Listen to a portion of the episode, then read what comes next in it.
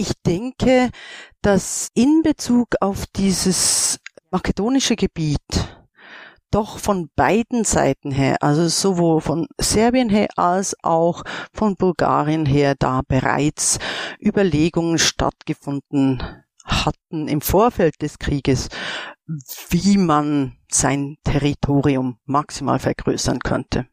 Und deswegen hatte ja Bulgarien eigentlich auch kein Interesse, diese Aufteilung schon zu regeln, sondern eben wollte, dass Makedonien als Gebiet zuerst einmal autonom würde, damit man sich das dann später einverleiben konnte.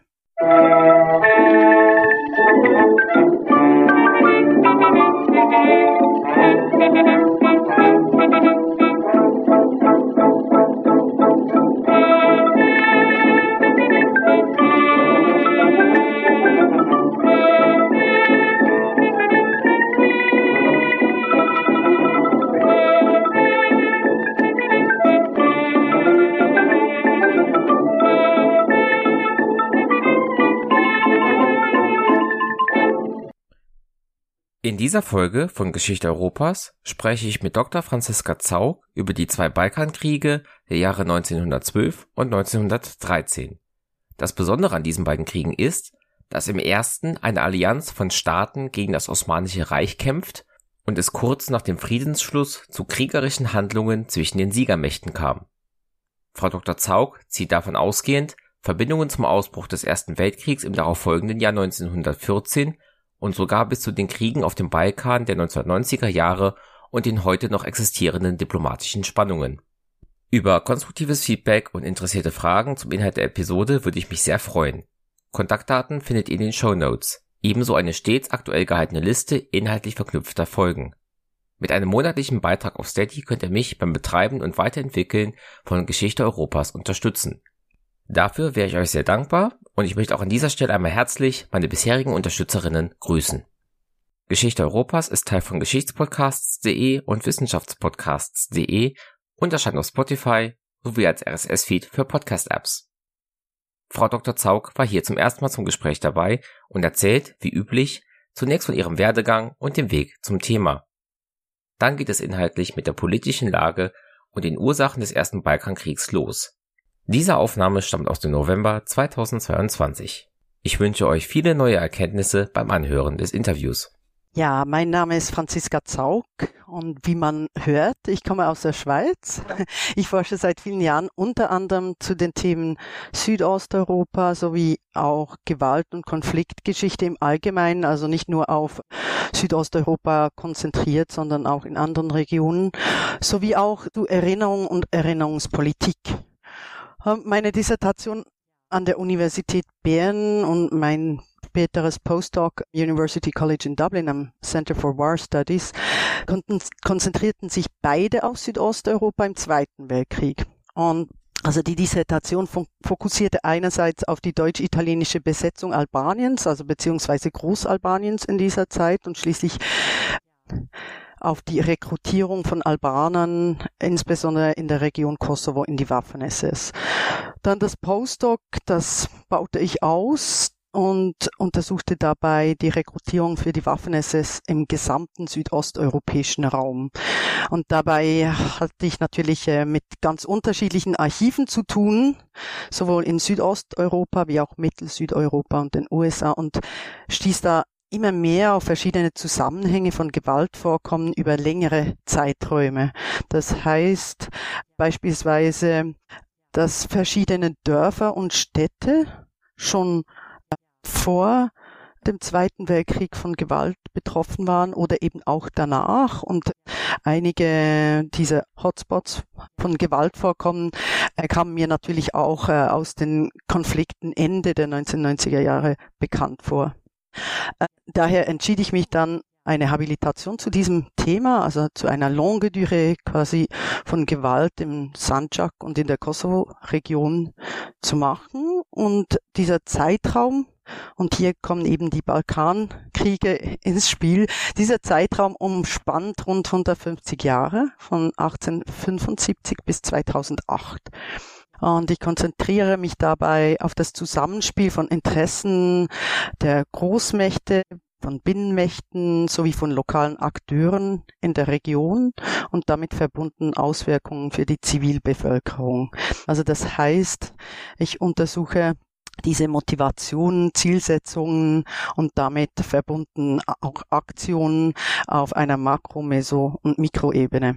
Und somit eben begann ich mich auch intensiv mit den Balkankriegen zu beschäftigen, weil die natürlich eben genau da in der Mitte liegen. Und man, man sieht, wenn man sich diese ganzen Konflikte der letzten 150 Jahre anschaut und aber auch die, die offiziellen Friedensphasen dazwischen, sieht man äh, gewisse Kontinuitäten. Also das heißt von der Balkankrise 1875 bis 78 zu den Balkankriegen 1912, 13 zum Ersten und Zweiten Weltkrieg bis hin eben zu den Balkankonflikten am Ende des 20. Jahrhunderts.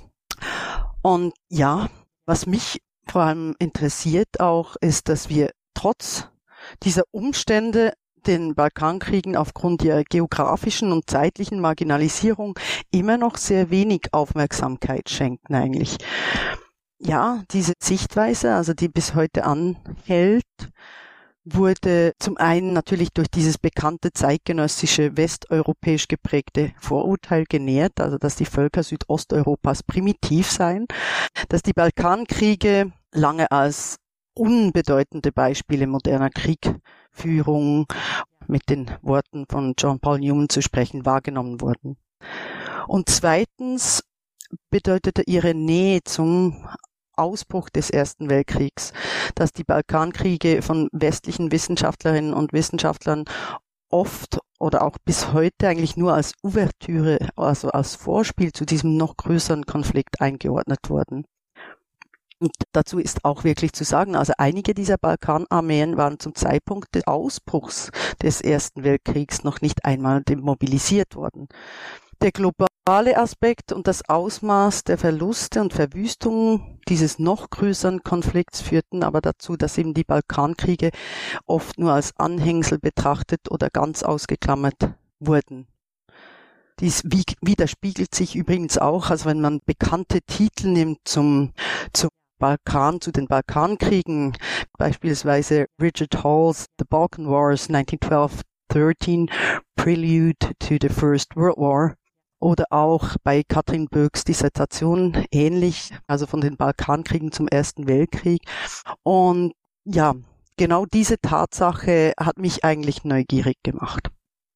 Dann würde ich mich freuen, wenn Sie als nächstes mal die Situation, die zu diesen Kriegen führen, in der von Ihnen angesprochenen langen Dauer einordnen. Wie kommt es dazu, dass in diesem Gebiet ein solches Konfliktpotenzial entsteht, dass wir dann diese Kriege über die vielen Jahrzehnte, die Sie erwähnt haben, haben, insbesondere halt dann 1912, 1913. Wir dürfen den ersten Balkankrieg, wie schon erwähnt, nicht isoliert von eben dieser Entwicklung in der zweiten Hälfte des 19. Jahrhunderts in Südosteuropa betrachten, sondern das ist meiner Meinung nach sehr eng verknüpft. Und wir dürfen ihn auch nicht isoliert von den Entwicklungen in Westeuropa betrachten, denn die Idee des Nationalismus begeisterte die Menschen in Südosteuropa insbesondere aufgrund westeuropäischer Vorbilder. Noch wichtiger scheint allerdings, dass eben neben dieser schwächelnden Großmacht Osmanisches Reich auch die anderen Akteure auf internationaler Ebene genauer betrachtet werden. Beispielsweise Russland, finde ich sehr spannend. Also Russland war ja sehr aktiv an dieser Bildung eines Balkanbunds unter seiner Führung äh, beteiligt. Und zwar aus vor allem zwei Gründen, also die Niederlage einerseits gegen Japan 1905 und aber dann auch die diplomatische Niederlage gegen Österreich 1989, wo eigentlich ähm, dann doch Russland sah, dass das Zarenreich auf dem Balkan seine Rolle aktiver gestalten sollte, also diesen Einfluss zu stärken versuchte. Und eben letztlich dieser Balkanbund entstand auf Initiative Russlands obwohl dann Russland auch diese, diese Führungsrolle verlor. Aber die beiden Bo russischen Botschafter in Belgrad und Sofia, Nikolas Hartwig und Anatoly Nelkudov, arbeiteten aktiv daran, den serbischen Außenminister Milan Milanovic und den bulgarischen Ministerpräsidenten Ivan Geschow zusammenzubringen und diese äh, eine gemeinsame Außenpolitik auch zu gestalten. Wir haben also nebeneinander drei Stränge, die für das Verständnis im Vorfeld der Balkankriege meines Erachtens wichtig sind. Erstens der stärken, stärker werdende Nationalismus, also darunter auch diese Idee, einen eigenen Nationalstaat zu bilden, meistens gleichzeitig mit der Idee verbunden, andere ethnische Gruppen daraus auszuschließen beziehungsweise sie zu assimilieren. Assimilieren heißt, dass zum Beispiel Schulen in anderen Sprachen verboten wurden oder dass eben nur eine offizielle Sprache galt und wenn man die nicht sprach, war man eigentlich sozial und wirtschaftlich an den Rand gedrängt. Dann zweitens, ähm, dass eben seit der zweiten Hälfte des 19. Jahrhunderts mit strukturellen Problemen kämpfende Osmanische Reich, das beispielsweise in der Modernisierung im wirtschaftlichen Bereich oder auch im militärischen Bereich mit den anderen Großmächten kaum mehr mithalten konnte. Und dann drittens die Großmächte selbst, wie eben bereits erwähnt, Österreich, Ungarn, Russland, die ihrerseits seit dem letzten Viertel des 19. Jahrhunderts stärkere Ansprüche auf dem Balkan anmeldeten. Das lässt sich gut an der Balkankrise 1875-78 aufzeigen, denn Russland intervenierte schließlich 1877 in diesen Krieg zwischen zwei lokalen Mächten, also den Fürstentümern Serbien und Montenegro und dem Osmanischen Reich und konnte letzteres dann stark zurückdrängen. Dieser Krieg der heute vor allem eben als russisch-osmanischer oder russisch-türkischer Krieg bekannt ist, wird meist isoliert betrachtet und seine Komplexität und seine eben weitreichenden Folgen für die Region werden oft übersehen. Denn nur wenige Monate später stand nämlich die russische Armee vor den Toren Konstantinopels und im März 1878 beendete der Friede von San Stefano den Konflikt. Und hier kommen wir zu einem ganz wesentlichen Punkt für die Balkankriege, nämlich dabei bei diesem Frieden von San Stefano kam es insbesondere zu großen Gebietsgewinnen für Bulgarien, das mit diesem Vertrag als vom Osmanischen Reich unabhängig anerkannt wurde. Und an dieser Stelle kommen aber die anderen Großmächte ins Spiel, die sich gegen diesen Vertrag aussprachen. Vor allem Österreich-Ungarn sah seine Kontrolle und seinen Einfluss in Südosteuropa durch die Vorherrschaft Russlands bedroht, das nun eben über Bulgarien Zugang zum Mittelmeer erhalten hatte.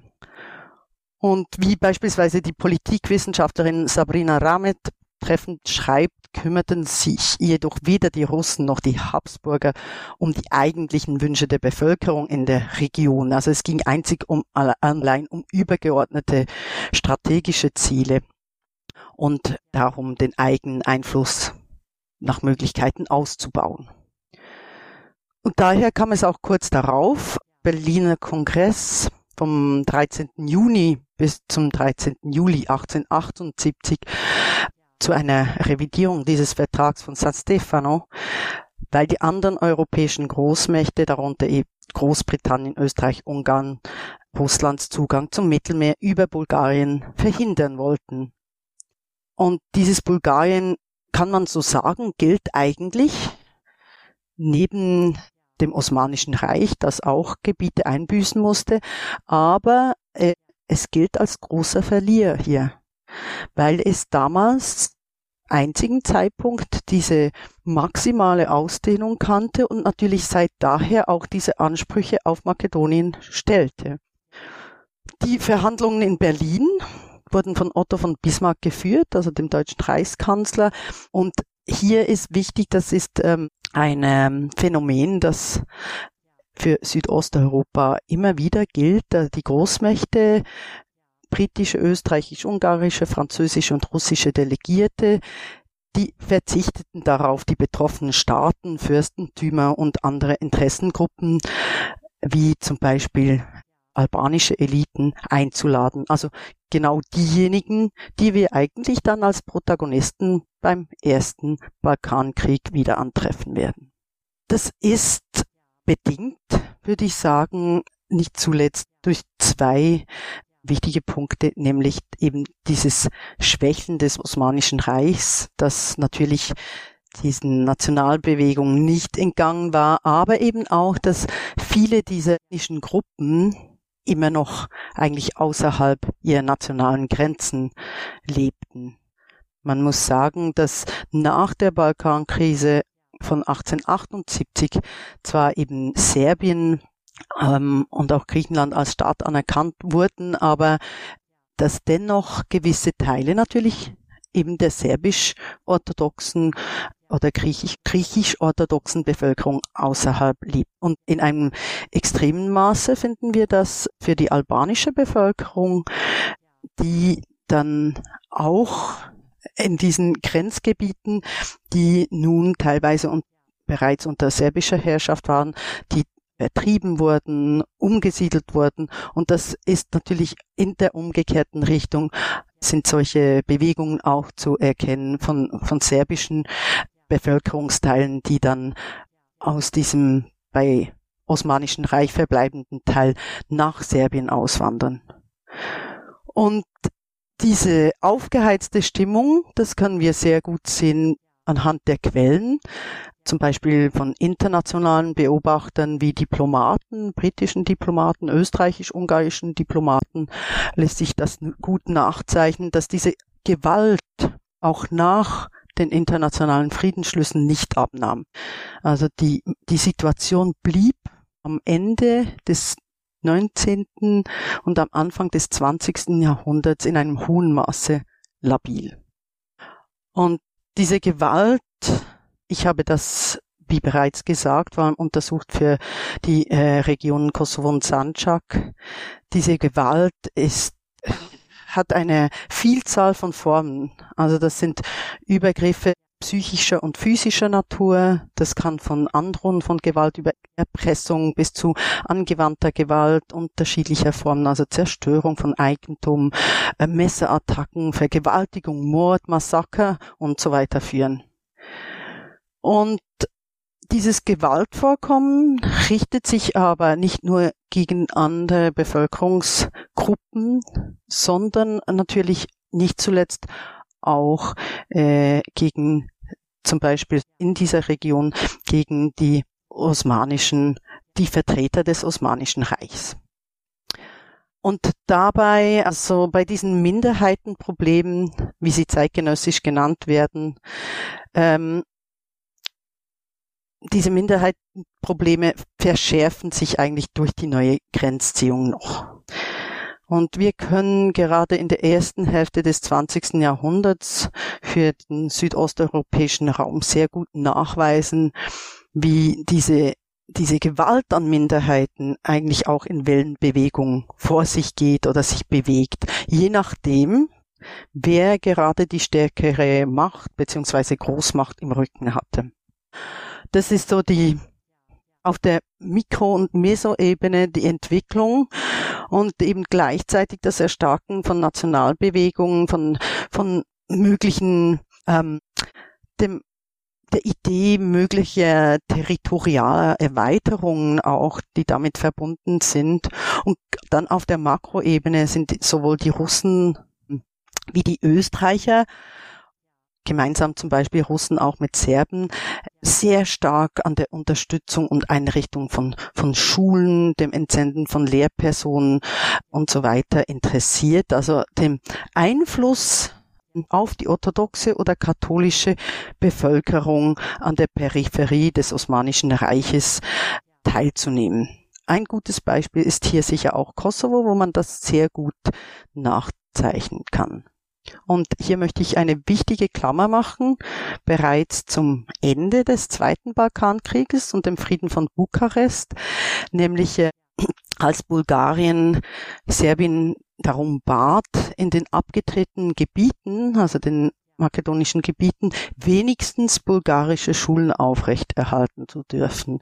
Und wir sehen hier, dass in Schulen in dieser Zeit für die Entwicklung einer nationalen Identität große Bedeutung beigemessen wurde.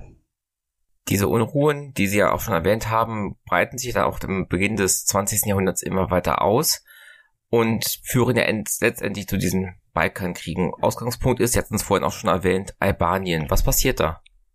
Wir haben am Ende der Balkankrise 1878 die Liga von Prizren, die zusammengesetzt aus eigentlich sehr hm, traditionellen, notablen, aber auch progressiven Vertretern der eher mittel- und südalbanischen Elite zusammengesetzt ist und die zuerst einmal hm, ein, ein Zusammenschluss aller ethnisch albanisch bewohnten Gebiete innerhalb des Osmanischen Reichs verlangen.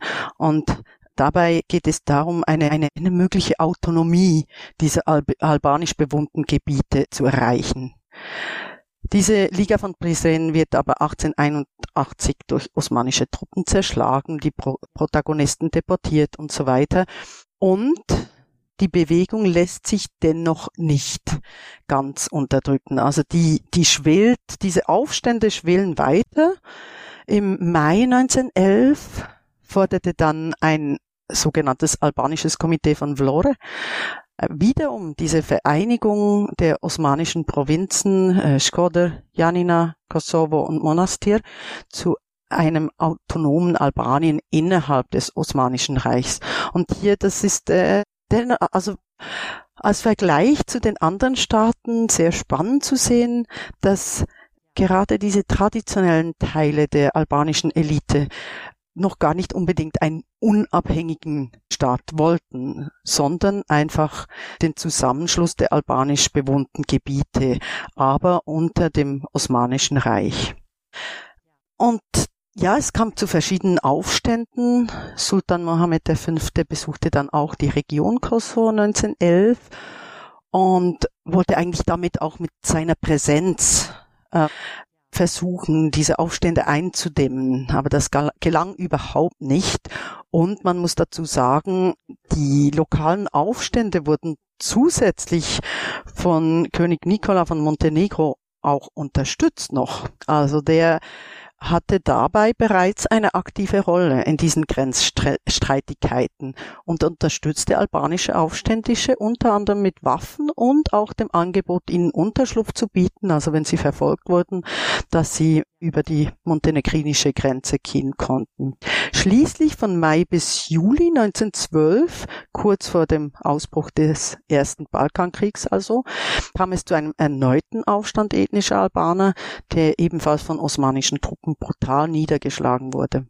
Und Albanien letztendlich eben im November dann riefen albanische Notabeln in Vlore die Unabhängigkeit aus und diese Unabhängigkeit wurde dann auch von den Großmächten am Ende der Kriege bestätigt. Die Großmächte hatten damit eigentlich im Sinn, eine Art Pufferzone zu schaffen auch. Albanien galt zuerst als eine Art internationales Protektorat und letztlich war aber für Albanien äh, dies die Möglichkeit, also für die Albaner einen eigenen Nationalstaat zu gründen. Sie gingen eigentlich auch als Sieger aus den Balkankriegen hervor, allerdings nicht mit der gewünschten territorialen Ausdehnung.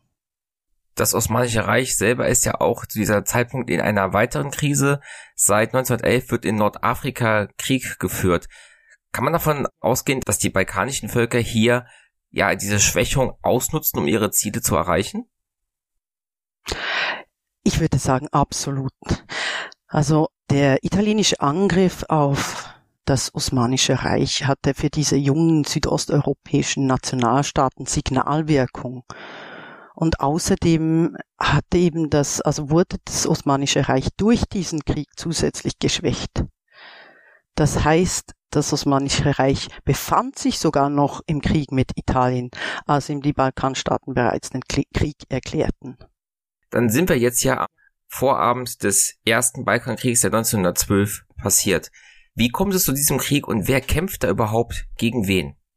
wir haben ja in der Geschichte diesen Balkanbund, der den, dem ersten Balkankrieg vorangeht. Deswegen beginne ich mit dem Balkanbund.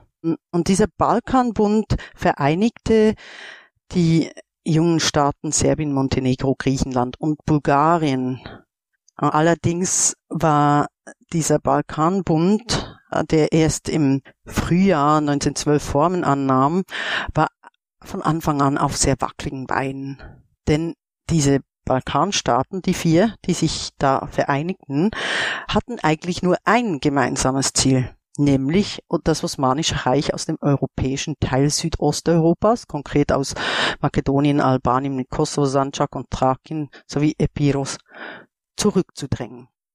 Alle anderen Ziele, Ziele waren eigentlich unvereinbar. Darüber wurde allerdings in diesen bilateralen Verträgen nicht unbedingt gesprochen, aber jeder Staat wollte nämlich möglichst viel dann des eroberten Territoriums sich einverleiben und dort auch mit der Idee, dass das dann, wenn es nicht anders ging, auch auf Kosten der Verbündeten gehen sollte.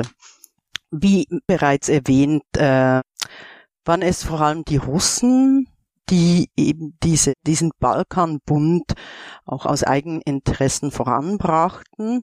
Die Abmachungen waren aber unvollständig oder eben gar nicht vorhanden. Und das machte natürlich äh, diesen Bund oder diese Bündnisse, könnte man eher sagen, zu einem instabilen Konstrukt. Und wir haben beispielsweise in diesem ersten Bündnis zwischen äh, äh, König Petar und Ferdinand von Bulgarien haben wir schon bestimmte Abmachungen. Und zwar sollte eigentlich Serbien den Teil nördlich der Linie Kriva Palanka bis zum Südwesten des Ochridsees erhalten. Allerdings äh, hätte Bulgarien lieber gesehen, wenn man diesem Makedonien einen Autonomiestatus zugesprochen hätte, nämlich mit der Idee, dass Bulgarien genau dieses autonome Makedonien dann später in den eigenen Staat hätte integrieren können. Genau. Also solche, solche, solche verschiedenen ähm, Abmachungen, die aber eigentlich schon von Beginn weg als ja als, als sehr verschieden auslegbar behandelt wurden, konnten nicht Abmachungen mit äh, von langer Dauer sein. Darauf folgte dann am 29. Mai 1912 ein Bündnis zwischen Griechenland und Bulgarien, was eigentlich auch äh, nicht unbedingt naheliegend war, denn die beiden Staaten hatten immer wieder Konflikte. Beide führten kleine, so Guerillaartige Angriffe auf die makedonischen Grenzgebiet. Und letztlich war es eigentlich dem neuen Ministerpräsidenten Griechenlands Eleftherios Venizelos zu verdanken, dass er das Gespräch mit Sofia suchte. Und dort folgte dann auch sehr, sehr kurz vor dem, vor Kriegsbeginn eigentlich erst hm, die Militärkonvention. Und dann auch äh, das, in diesem Netzwerk das dritte Bündnis, nämlich äh, dasjenige mit Montenegro, das als letztes folgte.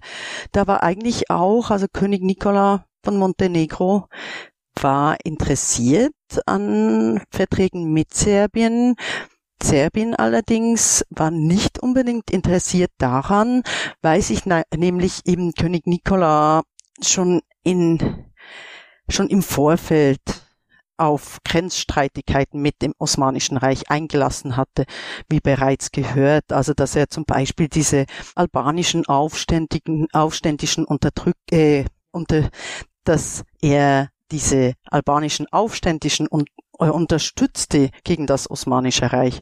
Und Serbien rechnete sich dort keine, äh, kein, keine positive Entwicklung aus zuerst. Dann aber gelang es Montenegro Ende September, äh, Entschuldigung, dann gelang es aber äh, Montenegro im September mit dem bulgarischen Reich äh, einen Vertrag zu schließen. Und hier ist diese geheime Zusatzklausel wichtig, die lange nicht bekannt war, nämlich, dass in diesem Vertrag feststand, dass Montenegro als erster Staat das Osmanische Reich bis Ende September 1912 angreifen sollte und Bulgarien dann binnen Monatsfrist ebenfalls in den Krieg eintreten sollte. Serbien selbst willigte dann am 6. Oktober 1912 doch noch ein, mit Montenegro ein Bündnis einzugehen. Allerdings wurde dieses Bündnis, dieser Vertrag erst am 15. Oktober ratifiziert, also erst nachdem Montenegro dem Osmanischen Reich bereits den Krieg erklärt hatte. Also so wie ich das verstehe, operieren die balkanischen Staaten jetzt mit der Prämisse, der Feind meines Feindes ist mein Freund. Sie greifen zusammen das Osmanische Reich an. Also inwieweit war man sich denn dieser überlappenden Ansprüche bewusst und hat halt gedacht, ja, das kann man irgendwie bestimmt danach klären? Oder steckt da auch schon Vorbereitungen auf weitere Kriege mit drin? Ja, ich denke, dass in Bezug auf dieses makedonische Gebiet doch von beiden Seiten her, also sowohl von Serbien her als auch von Bulgarien her, da bereits Überlegungen stattgefunden hatten im Vorfeld des Krieges, wie man sein Territorium maximal vergrößern könnte. Und deswegen hatte ja Bulgarien eigentlich auch kein Interesse, diese Aufteilung schon zu regeln, sondern eben wollte, dass Makedonien als Gebiet zuerst einmal autonom würde, damit man sich das dann später einverleiben konnte. Montenegro preschte vor und erklärte als erster Verbündeter der Krieg. Dem vorangegangen waren zwei Tage vorher das Einstellen der diplomatischen Beziehungen zum Osmanischen Reich, das ja auch im Allgemeinen dann ja einer Kriegserklärung vorangeht. Allerdings muss man dazu sagen, spannende Aspekte liefern auch Nikolas finanzielle Schwierigkeiten zum Beispiel. Denn obwohl er seine Töchter ja geschickt verheiratet hatte, ins serbische und italienische Königshaus, in die russische Aristokratie, äh, hat er mit finanziellen Schwierigkeiten zu kämpfen und er hatte natürlich außerdem zahlenmäßig eindeutig die kleinste Armee. Er war auch als letzter in diesen Bund eingetreten und man kann schon sagen, dass Montenegro durch diese Kriegserklärung sich auch das Ansehen der anderen Mitglieder im Balkanbund sichern wollte. Wie reagieren denn jetzt die anderen europäischen Großmächte, also Deutschland, Österreich, Ungarn, England, Frankreich und Russland, auf diese Ausbruch von kriegerischen Handlungen auf der Balkanhalbinsel? Die Großmächte hatten in diesem Raum verschiedene Interessen und das, die waren politischer wie auch wirtschaftlicher Natur. Geopolitisch ist der Balkan bis heute wichtig, weil es eben eine Passage darstellt, die Ost und West trennt oder beziehungsweise eben miteinander verbindet. Und somit war eine Einflussnahme in diesem Gebiet in dieser Zeit alles andere als uninteressant. Und natürlich sind auch beispielsweise im Falle Österreich-Ungarns quasi koloniale Motive, imperiale Motive zu finden, die können wir später zum Beispiel auch bei Italien, bei der Besetzung Albaniens 1939 wiederfinden.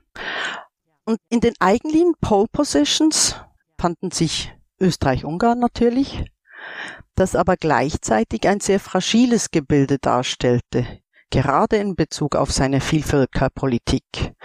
Und mit der Annexion Bosnien-Herzegowinas 1908 konnte es seinen Status zwar ausbauen, aber letztendlich war da auch der Gegenpart, nämlich Russland, das wie bereits erwähnt sich als Schutzmacht der Slawen sah und in dieser Region übrigens bis heute noch sieht.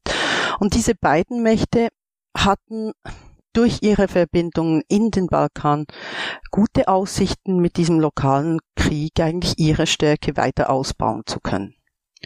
Und letztendlich galt es dabei auch, also die Idee, die Stärke weiter auszubauen, aber auch gewisse Ängste, dass durch einen solchen Konflikt auch bereits gemachte Investitionen in Gefahr waren. Denn die, die Einflussnahme in diesem Gebiet basierte bis anhin beispielsweise auch auf wirtschaftlichen Beziehungen und infrastrukturellem Ausbau. Ein Beispiel kann ich nennen, Ende des 19. Jahrhunderts etwa der Baron Maurice von Hirsch, der mit Eisenbahnkonzessionen im Osmanischen Reich ein Vermögen verdient hatte und dann eine Eisenbahnlinie von Saloniki nach Pristina plante. Und das ist klar, in dieser Zeit Eisenbahnen erhöhen die Mobilität, fördern die Wirtschaft, also den Austausch, den Warenaustausch, aber Eisenbahnen sind immer auch dazu da, im Kriegsfall Truppen rascher verschieben zu können. Und dann haben wir bei den Großmächten ähm, dennoch auch dieses, diese sendungsbewusste Politik in den Bereichen Erziehung und Religion, wo eben wie am Beispiel Kosovo schön zu sehen ist, im großen Stil Schulen und religiöse Einrichtungen von Russland und auch Österreich, Ungarn unterstützt wurden.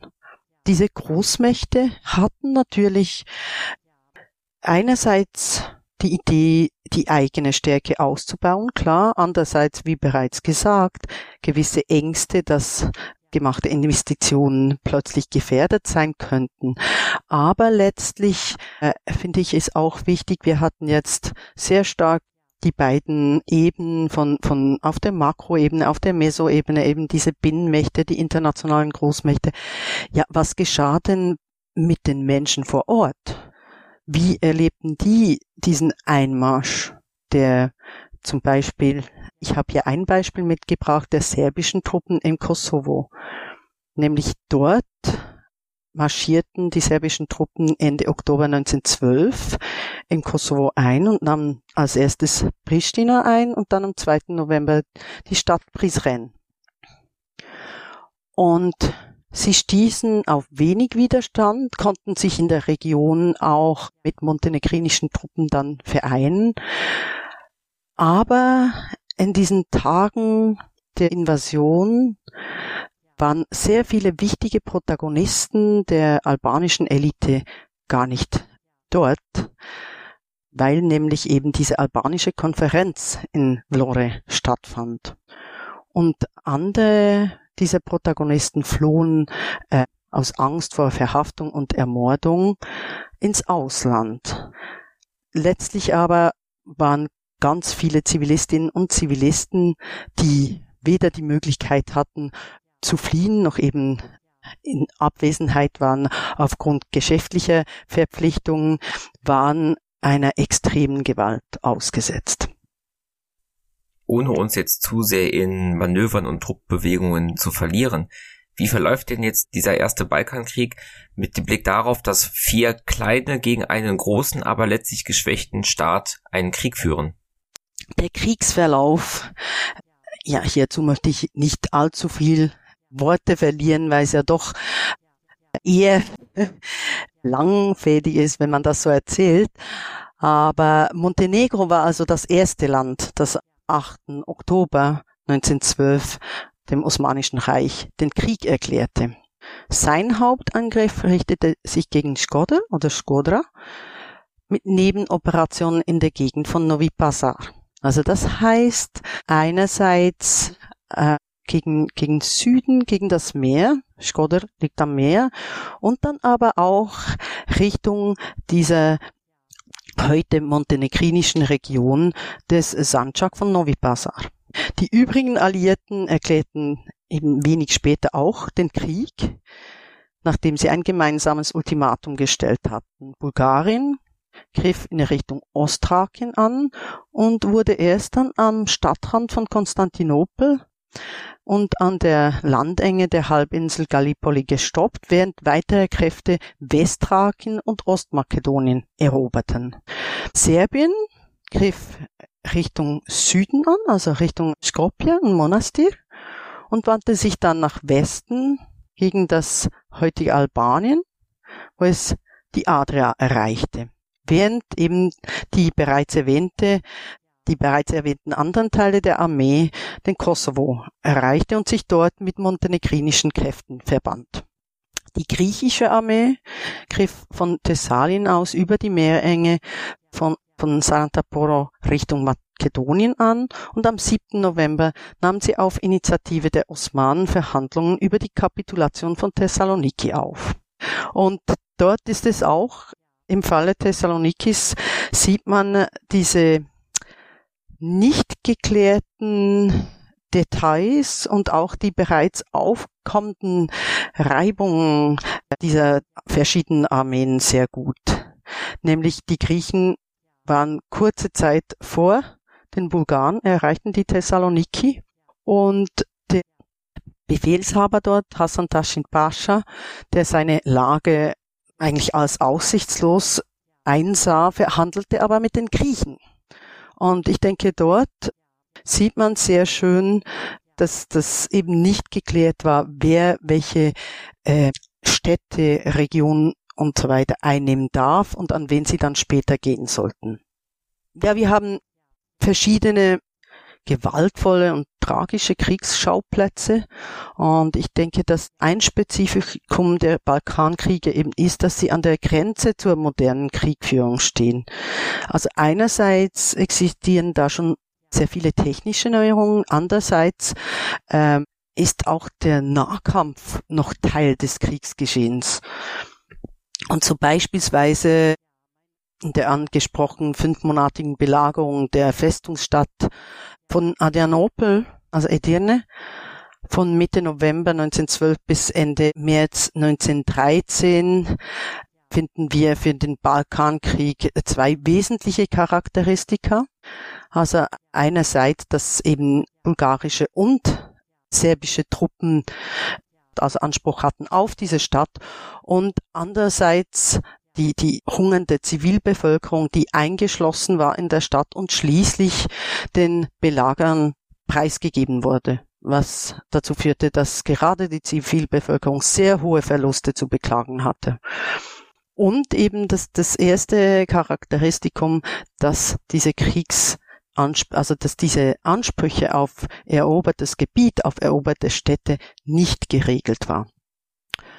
Und letztendlich für diese Stadt ist zu sagen, dass ja, sie nach nur rund drei Monaten von osmanischen Truppen zurückerobert wurde. Und man kann sich ungefähr vorstellen, was dies dann auch für die Zivilistinnen der Gegenseite bedeutete. Die Seefront war eigentlich wesentlich auch für den Verlauf des Balkankrieges. Und zwar weil es den Griechen gelang, die behind also die, die Nachschublinien der Osmanen zu behindern. Also denn an dieser Seefront verließ zwar die osmanische Flotte zweimal die Dardanellen und wurde eben zweimal von der griechischen Marine besiegt in den Schlachten von Eli und Lemnos. Und die griechische Dominanz in der Ägäis machte es den osmanischen Truppen hier unmöglich, diese, diese Verschiebungen von, von Personal und Material aus dem Nahen Osten an die thrakische und an die makedonische Front zu verlegen.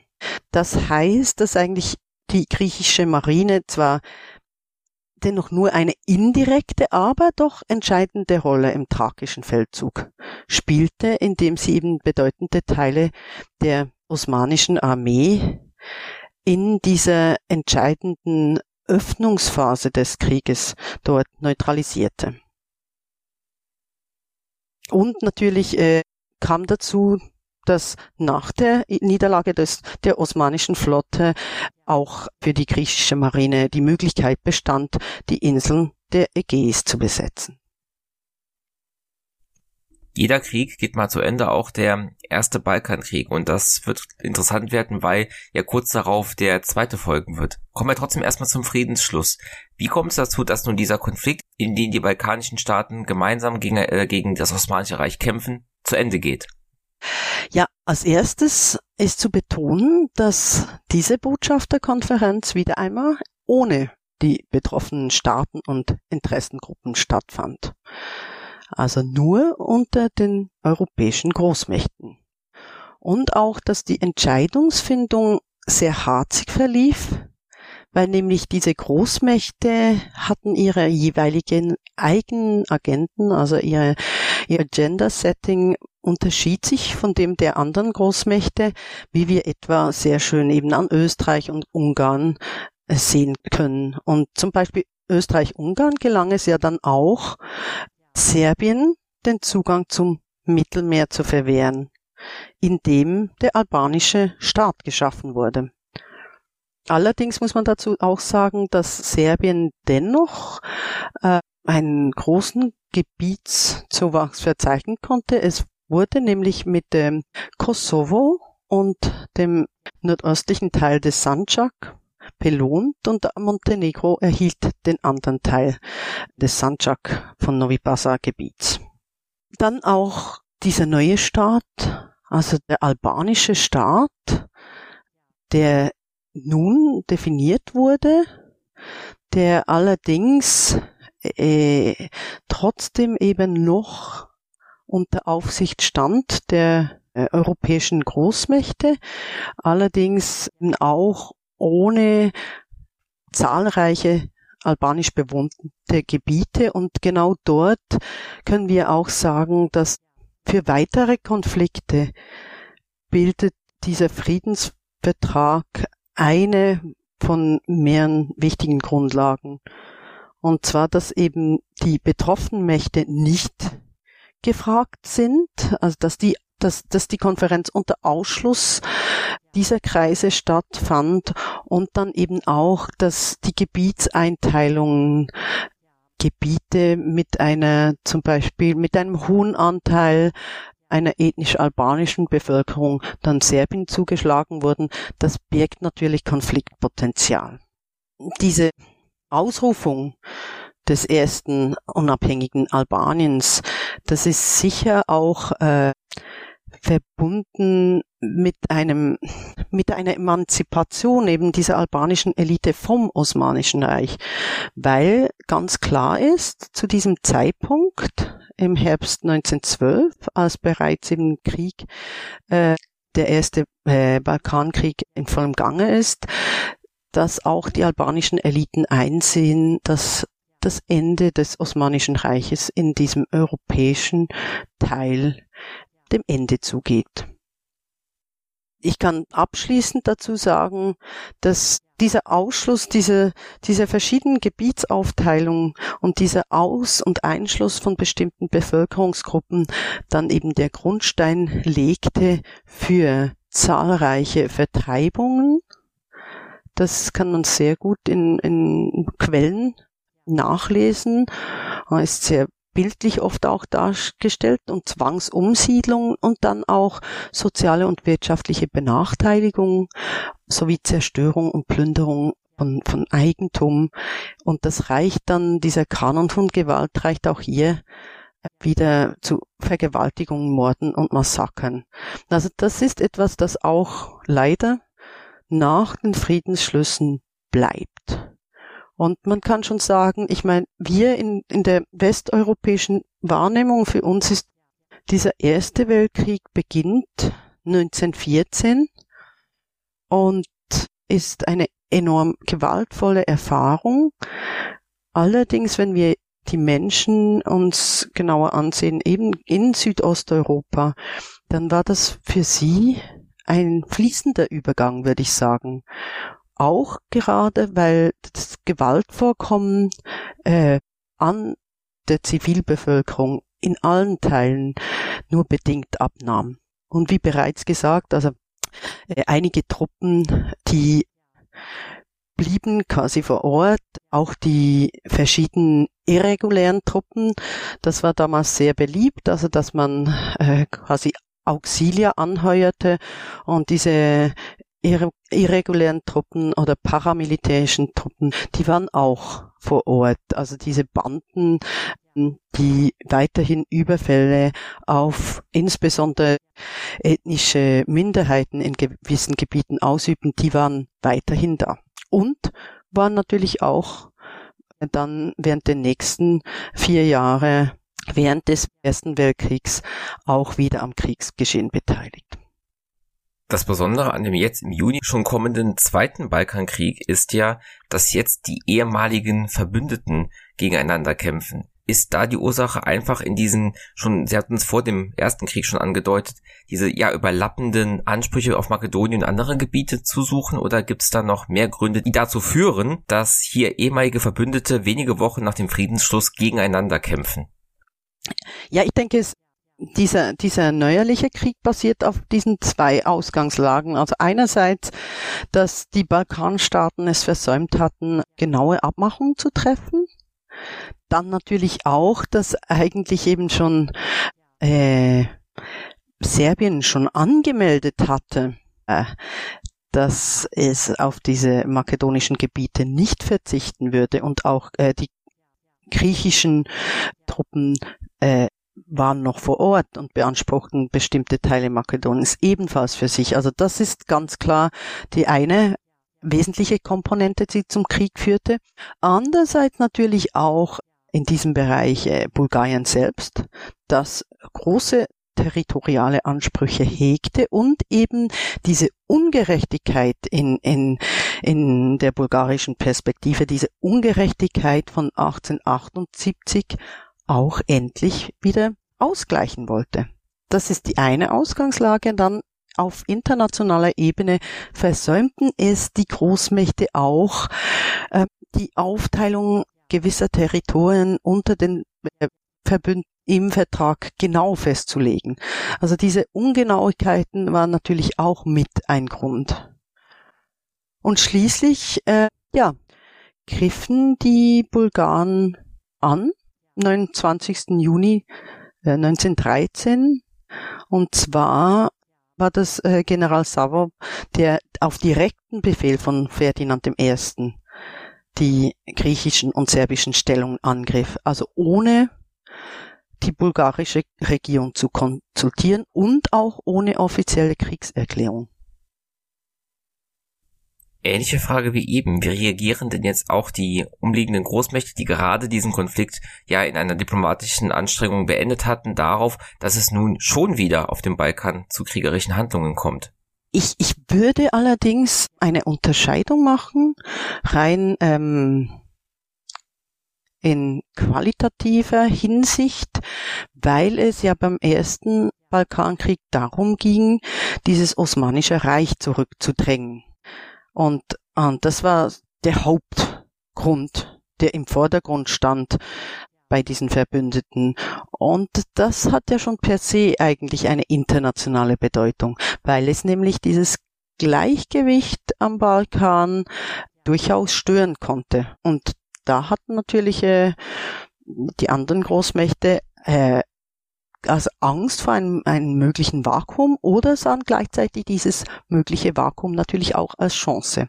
Beim zweiten Balkankrieg würde ich eher sagen, im Vordergrund standen diese lokalen Konflikte, die eben auch eine Beschränkung auf das Lokale dann in den Vordergrund stellten. Also es ging um diese Gebietsaufteilung vor Ort und um diese lokalen Mächte, die sich darum stritten. Die internationalen, auf internationaler Ebene, denke ich, war dieser zweite Krieg weniger beängstigend. Und es ging einfach darum, dass, dass sich auf jeden Fall der Krieg nicht ausweitete, aber eben mit diesen Gebietsaufteilungen und dann mit dem Frieden von Bukarest hatten sie das Gefühl, diesen Konflikt beilegen zu können. Wie verläuft denn jetzt dieser zweite Balkankrieg, insbesondere mit Hinblick darauf, Sie hatten es eben ja schon erwähnt, dass die Truppen ja noch nicht mal richtig zu Hause gewesen sind, sondern auch direkt sozusagen zur Verfügung stehen und die Kriegshandlungen nun relativ schnell auch beginnen können. Genau, also die, die beiden, um es sehr einfach zu sagen, die, die beiden Hauptgebiete sind natürlich einerseits das bereits, also der bereits erwähnte makedonische Kriegsschauplatz, wo ja eben auch serbische und, und griechische Truppen noch sind. Und das ist der primäre Zankapfel und dann natürlich auch der thrakische Kriegsschauplatz, weil nämlich äh, dann unter anderem eben auch das Osmanische Reich dort äh, Rückeroberungen machen kann.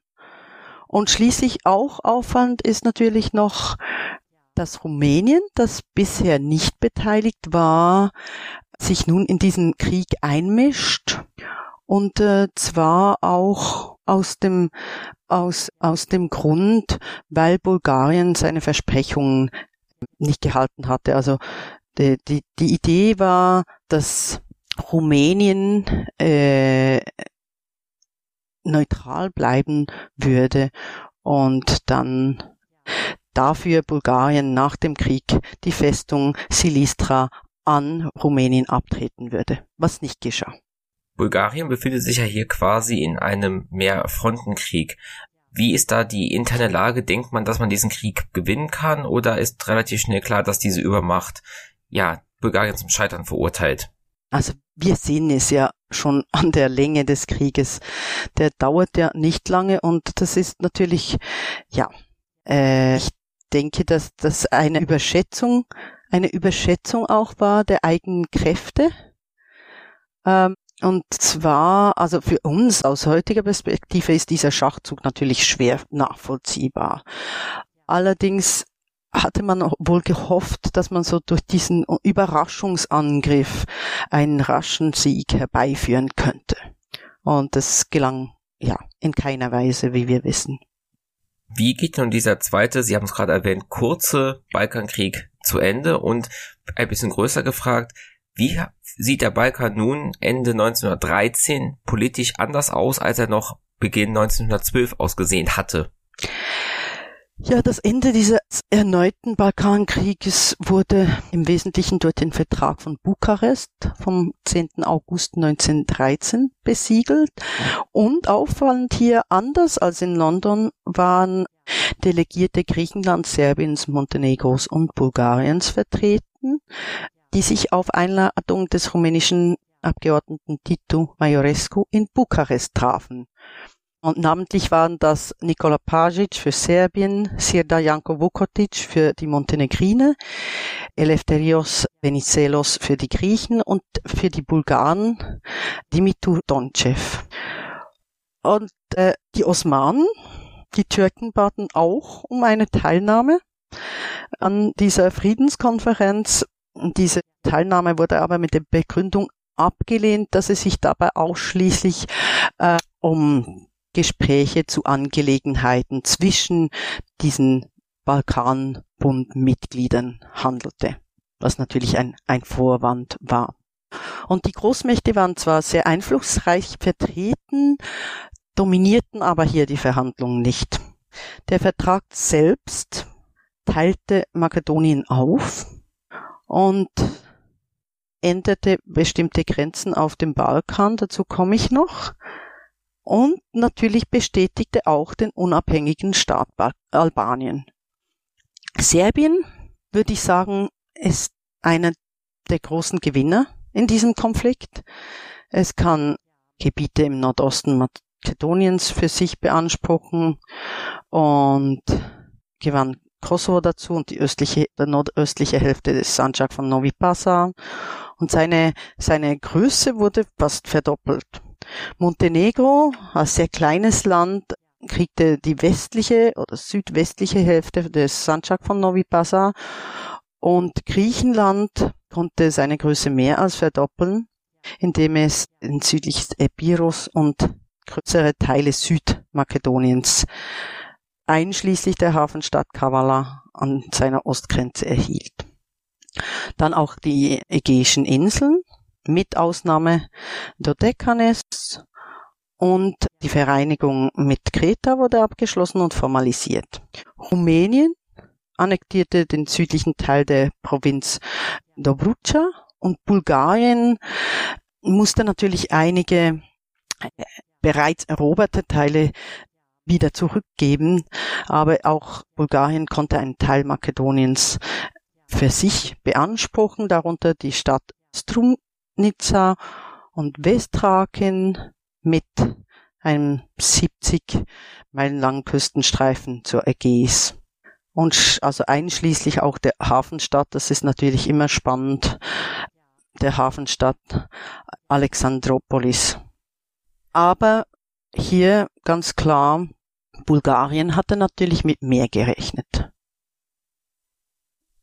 Sie hatten ja vorhin auch schon auf die Gewaltgeschichte und die ja menschlichen Kosten abgehoben.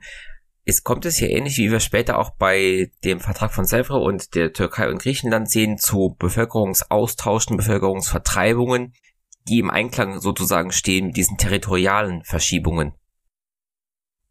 Ja, äh, dieser Aspekt und damit beschäftige ich mich in meiner Forschung vor allem, finde ich wahnsinnig wichtig, dass man eben in Konflikten vor allem auch nach den zivilen Opfern fragt und zwar nicht nur nach den Toten und Verwundeten während des Konfliktes, sondern eben auch, was danach geschieht. Und in diesem Konflikt, schon während des Konflikts, können wir eine weitere Gewaltsteigerung feststellen. Eine, eine Gewaltsteigerung, die auch Richtung dieses, in Anführungsstrichen, totalen Kriegs bereits geht, unter Einbezug der Zivilbevölkerung in das Gewaltgeschehen. Und natürlich auch unter Einbezug der internationalen Aufmerksamkeit. Und hier können wir vier wesentliche Charakteristika feststellen, die für weitere Kriege in Europa im Verlauf des 20. Jahrhunderts von Bedeutung sein werden. Das ist erstens sind die Balkankriege bekannt für ein neues, bisher unbekanntes Ausmaß an Zerstörung und Gräueltaten, die sowohl von sämtlichen äh, Besatzungstruppen, also von regulärem Militär, als auch von lokalen irregulären Truppen begangen wurden was beispielsweise Eva Anne Franz, Zitat, einschneidende Zäsur in dieser Eskalation von Gewalt in Südosteuropa und auch anderen Teilen Europas bezeichnet. Dann zweitens war nicht nur das Ausmaß der Gewalt neu, sondern auch der internationale Umgang mit dieser Gewalt. Zum ersten Mal in der Geschichte Europas wurde nämlich eine internationale Untersuchungskommission, die äh, Carnegie Endowment for International Peace eingesetzt, die versuchte, die während des Krieges begangenen Gräueltaten zu dokumentieren. Das heißt also, diese Kommission kann quasi als Vorläufer anderer internationaler Institutionen gesehen werden, etwa äh, dem heute bekannten Internationalen Strafgerichtshof in Den Haag. Die Carnegie-Kommission attestierte allen beteiligten Kriegsparteien brutalste Übergriffe gegen die Zivilbevölkerung. Ihre Untersuchungen basierten sowohl auf Interviews mit Opfern und Zeugen sowie auch Sie dokumentieren, dokumentierten auch Fundstücke oder auch Tatorte mit äh, Fotografien. Und die Untersuchungskommission kam zum Schluss, dass die Grundsätze des Hager Abkommens von 1899 und 1907, also diese beiden Abkommen, die das Verhalten kriegführender Parteien im Landkrieg eigentlich hätten regeln sollen, dass diese Abkommen von allen Beteiligten aufs extremste mit missachtet worden waren. Als Beispiel, Kriegsgefangenen wurden oft an Ort und Stelle getötet, nämlich aus sehr pragmatischen Gründen, damit man Verpflegung und Kleidung sparen konnte. Aber auch Vergewaltigungen und Massaker an der Zivilbevölkerung waren leider überall anzutreffen. Und hier möchte ich sehr gerne anfügen, dass letzteres Verbrechen, also sexuelle Gewalt in kriegerischen Konflikten, erst 2008 in der UN-Resolution 1820 als solches anerkannt wurde. Dann drittens war neu auch die Einrichtung einer internationalen Grenzdemarkationskommission nach den Balkankriegen, die eben international zusammengesetzt war und die einerseits auch Folgen des Krieges dokumentierte, wenn man sich diese Dokumente ansieht, aber eben auch vor allem damit beschäftigt war, diese Grenzziehung vor Ort zu untersuchen und festzulegen. Und dort lässt sich sehr gut auch vor, ähm, feststellen, wie sich die internationalen Unterschiede zwischen den Großmächten dann auch in Aussagen dieser einzelnen Vertreter widerspiegeln. Und letztlich der vierte Punkt. Die internationale Öffentlichkeit wurde über zahlreiche Berichterstatter vor Ort über den Kriegsverlauf wie auch die Gräueltaten unterrichtet. Also zwei sehr bekannte Zeugnisse aus dieser Zeit sind etwa Leo Trotzkis Kriegskorrespondent, die Balkankriege 1912-13, oder auch Leo Freundlichs Albaniens Kolgata-Anklageakten gegen die Vernichter des Albanervolkes. In diesem schmalen Büchlein veröffentlicht Meldungen unterschiedlicher Journalisten aus dem Krisengebiet. Und ein Phänomen, das wir ja auch aus den Balkankonflikten der 1990er Jahre bestens kennen, nämlich eben diese, diese intensive Dokumentation und auch die Verwendung von solchen Informationen dann in der Alltagspresse. Das, dieses Phänomen ist aber leider wird es dann oft so dargestellt, dass diese Gewalt am Rande Europas oft als eine uns fremde, unzivilisierte Gewalt eingestuft wird und dabei aber verkannt wird, dass wir und gerade die europäischen Großmächte in diese Gewaltvorkommen verwickelt waren, ja, ich würde sagen, sie sogar initiierten und förderten. Jedes Mal, wenn ich mich auch vor meinem Geschichtsunterricht mit dem Ausbruch des Ersten Weltkriegs beschäftige, spukt in meinem Kopf immer die These rum, wahrscheinlich hat man das Ganze damals nicht so ernst genommen mit Franz Ferdinand und diesem ganzen Schlafwanderrechen, was Chris Clark ja beschrieben hat, weil man sich dachte, ja, es war schon 1912 auf dem Balkankrieg, es war 1913 auf dem Balkan schon Krieg, warum sollte es 1914 irgendwie anders sein? Passt das oder ist der Ausbruch des Ersten Weltkriegs qualitativ anders und passt nicht zu den beiden anderen Balkankriegen? Es war 1914 ja kein, keine Kriegserklärung äh, von Seiten eines Balkanstaates. Es war ein Attentat und also einer einzelnen Gruppierung, der Cernaruka, also der Schwarzen Hand. Und dort natürlich tolerierte Serbien solche extremen nationalistischen Bewegungen. Das ist ganz klar und auch hegte natürlich auch Ansprüche auf ein doch äh, eher größeres Reich, ein, ein südslawisches Reich. Und dieses südslawische Reich, das heißt ja auf Jugoslawisch eben Jugoslawisch, also Jug ist der Süden. Und entsprechend genau dieser Wortzusammensetzung können wir auch sehr gut sehen, dass das dann auch gelang dass nach dem Ersten Weltkrieg wirklich dieses Jugoslawien entstehen konnte.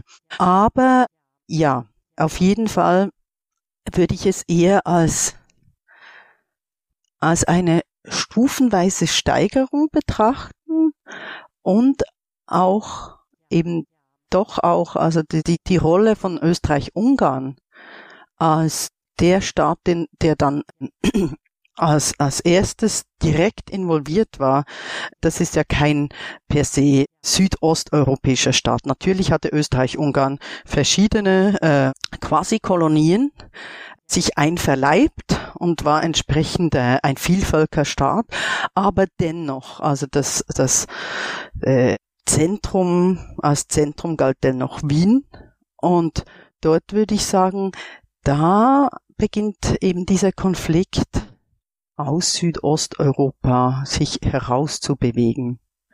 Und auch äh, das dann auch mit dieser Kriegserklärung, also mit diesem Ultimatum an Serbien und mit der Kriegserklärung äh, dann doch der Konflikt so stark internationalisiert wird, dass eben die Entente, also die anderen, ähm, quasi die neuen Gegner Österreichs, Ungarns, sich da hinter Serbien stellen müssen. Um diese Gewaltgeschichte noch ein bisschen in die Longue Durée zu bringen, finden wir auch in den Balkankriegen, Jugoslawienkriegen bei der Auflösung des großen Staats in den 1990ern Verbindungen, die wir auf diese Balkankriege der 1910er zurückführen können. Insbesondere auch da wieder mit dem Blick auf Gewaltgeschichte, Stichwort ethnische Säuberungen, Vertreibungen, Massenmorden wie in Sarajevo. Ja und nein. Wir müssen natürlich immer sehen, einerseits gibt es wirklich Parallelen und Entwicklungen, die sich zurückverfolgen lassen. Andererseits muss man immer wieder sehr, sehr kräftig betonen, dass diese Menschen unterschiedlichen Nien auch sehr lange Phasen hatten, in, in welchen sie größtenteils einfach friedlich zusammenlebte, erlebten, auch gerade eben wenn nicht hypernationalistische Bewegungen diese Unterschiede puschten und, und verstärkten. Dennoch, also um diese Parallelen vielleicht kurz auszuführen, äh, die ethno-religiöse Gewalt, wenn wir verschiedene Forschende uns ansehen, was die geschrieben haben dazu, diese ethno-religiöse Gewalt war zwar vor 1875 auch vorhanden, aber nie in diesem Ausmaß, äh, das wir dann kennen, ab der Balkankrise, seit der Balkankrise und dann insbesondere äh, seit den Balkankriegen 1912, 13. Und wir müssen in solchen Gebieten, und da ist natürlich Südosteuropa weltweit nur ein Beispiel von zahlreichen solchen Gebieten. Wir müssen bei, bei, dieser, bei diesen Gewaltvorkommen immer danach fragen, ja, welche Gruppen braucht es denn dazu? Welche Gruppen braucht es dazu, um Gewalt zu legitimieren und sie auszuführen? Also welche Gruppen braucht es, um quasi nach Gewalt zu rufen, aufzurufen zu Gewalt? Und wer leistet diesem Ruf Folge?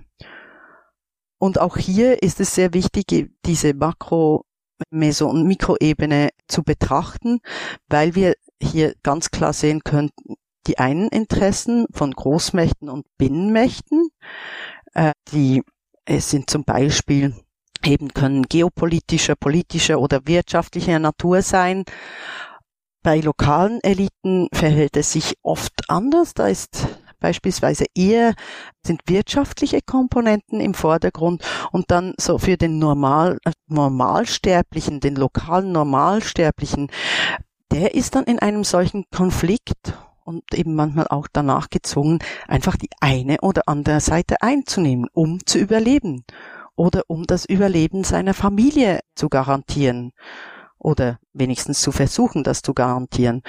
Und dort auf dieser ganz untersten Ebene sehen wir oft äh, beispielsweise eben wirtschaftliche Gründe wie direkte Bereicherung, also Plündern oder dann auch Rache manchmal auch. Und da lässt sich schon, also von den Balkankriegen natürlich zum Ersten Weltkrieg und dann sogar auch zum Zweiten Weltkrieg, äh, lassen sich bestimmte Entwicklungen und, und Parallelen zurückverfolgen, weil sich nämlich natürlich bestimmte Bevölkerungsgruppen daran erinnerten, dass genau die anderen 20 Jahre vorher gegenüber ihren Angehörigen auch grausamste Gewalt beging.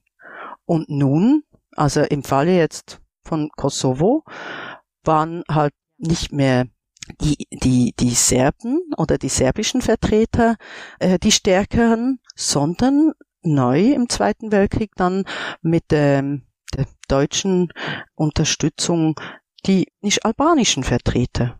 Und solche Dinge, äh, solche Zusammenhänge sind auf jeden Fall spannend, man, man darf aber nicht das pauschal sehen, sondern muss das einzeln mit oft sehr vielen unterschiedlichen Quellen wirklich nachverfolgen, damit das dann eben keine, keine Pauschalisierung letztlich ist.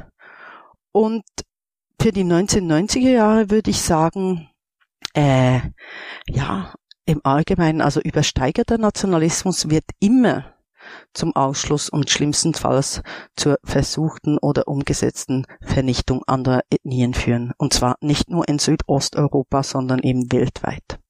Jetzt herrscht auf dem Balkan im 21. Jahrhundert ein Frieden, wenn auch stellenweise etwas fragil. Finden wir heute noch Konfliktlinien, die wir kausal auf diese Balkankriege zurückführen können?